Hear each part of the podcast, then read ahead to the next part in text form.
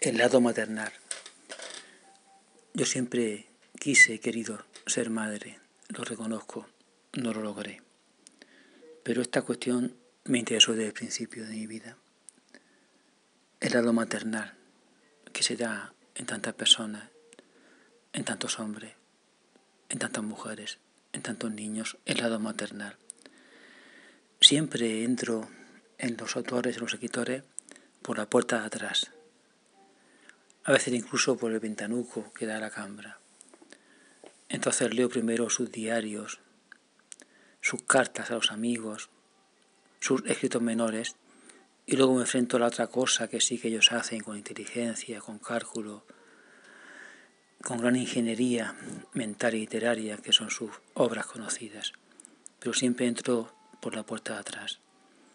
Y así conocí cómo era, o como yo interpreté que era Dostoyevsky, leyendo su correspondencia que nos transmitió allí, qué cartas más, más feas, más mal escritas, con tantos errores de todo tipo, y siempre como suplicando, pidiendo dinero, autohumillándose. Distintas las cartas de Artaud, muy orgullosas.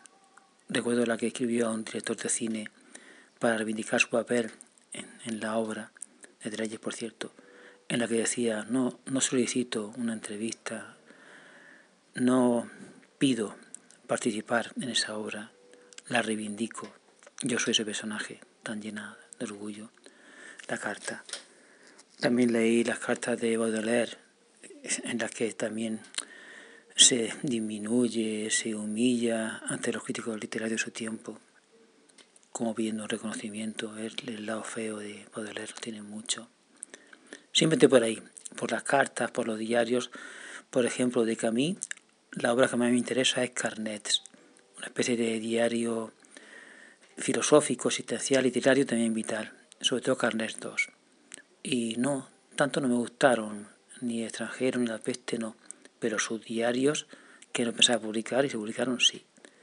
Y por ahí entré también, por la puerta de atrás, por el ventanuco que da la cambra, en Kafka. Esto es como una investigación, es como una experiencia, lo recomiendo siempre, entras por, las, por los rincones, por esos sitios donde se imagina que nadie puede entrar a un autor porque tiene su fachada, lo imagináis, ¿no? Su puerta de entrada, todo ha sido diseñado por él, por sus editores, por la industria mediática, pero aún podemos entrar por atrás. Entonces me leí las cartas de amor de y encontré una maravillosa, una correspondencia maravillosa con Milena. Ahí se muestran los dos, Milena y Casca. Casca es Casca siempre. Entonces en sus cartas que son de amor, fue una historia amorosa. Es tortuoso, es ambiguo, es contradictorio, a veces es, es autohumillante, se tortura a sí mismo y también a veces es cruel con ella y también la tortura. Y está lleno de dudas, de confusiones, es Casca. En cambio Milena es transparente como el agua, es sencilla, es noble, es culta al mismo tiempo. Está casada, tiene un amor hacia Casca e intenta arreglar las cosas, que sea posible, divorciarse y estar con él. Y él es cualquier cosa, cualquier asunto, menos una persona clara. Al final no, no prospera, se separan, que fue muy duro para Milena. Para él no tanto, porque enseguida buscó otra compañera, bastante más joven que él, puede tener historias de amor. Y Milena quedó ahí. Yo cuando leí esta obra vi el lado maternal, porque Milena quería a Casca casi como una madre, al mismo tiempo como un amante.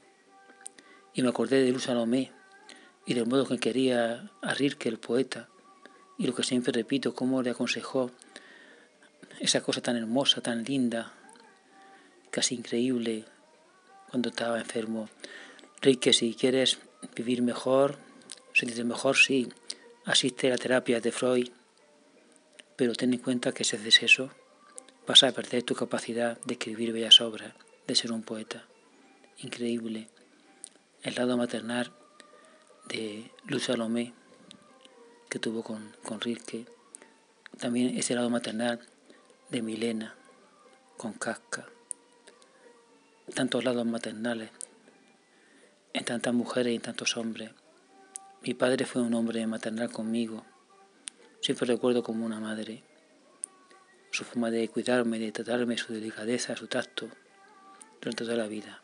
Mi madre era un poco más paternal, más directiva, así más como despótica, pero mi padre fue siempre para mí como una madre.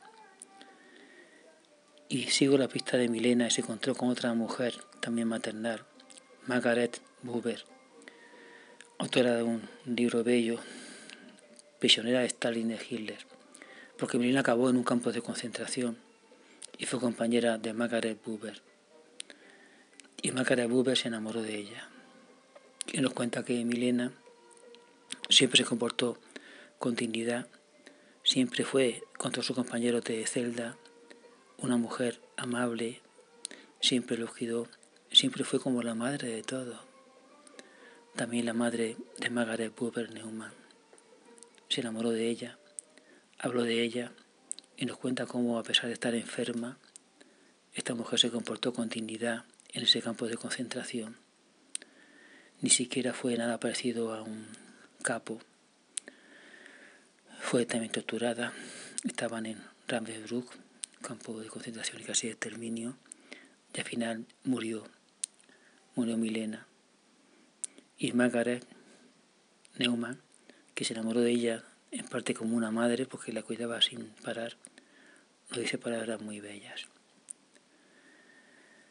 Mientras estaba a su lado, tratando de consolarla, me convencí a mí misma de que Milena volvería a conocer la libertad, que se curaría.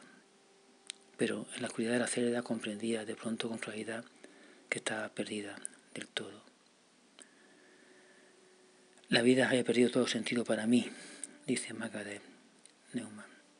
Yo quiero escribir una carta de amor a Milena.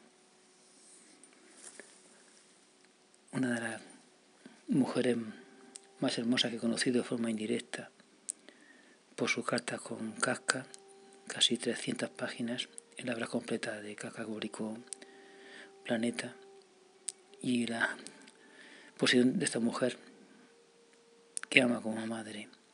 Y ahí me interrogo sobre el, lado maternal, porque todos mis amigos, cuando pienso en ellos, han sido para mí como madres. Y lo siguen siendo por su forma de cuidarme. Yo no sé lo que soy.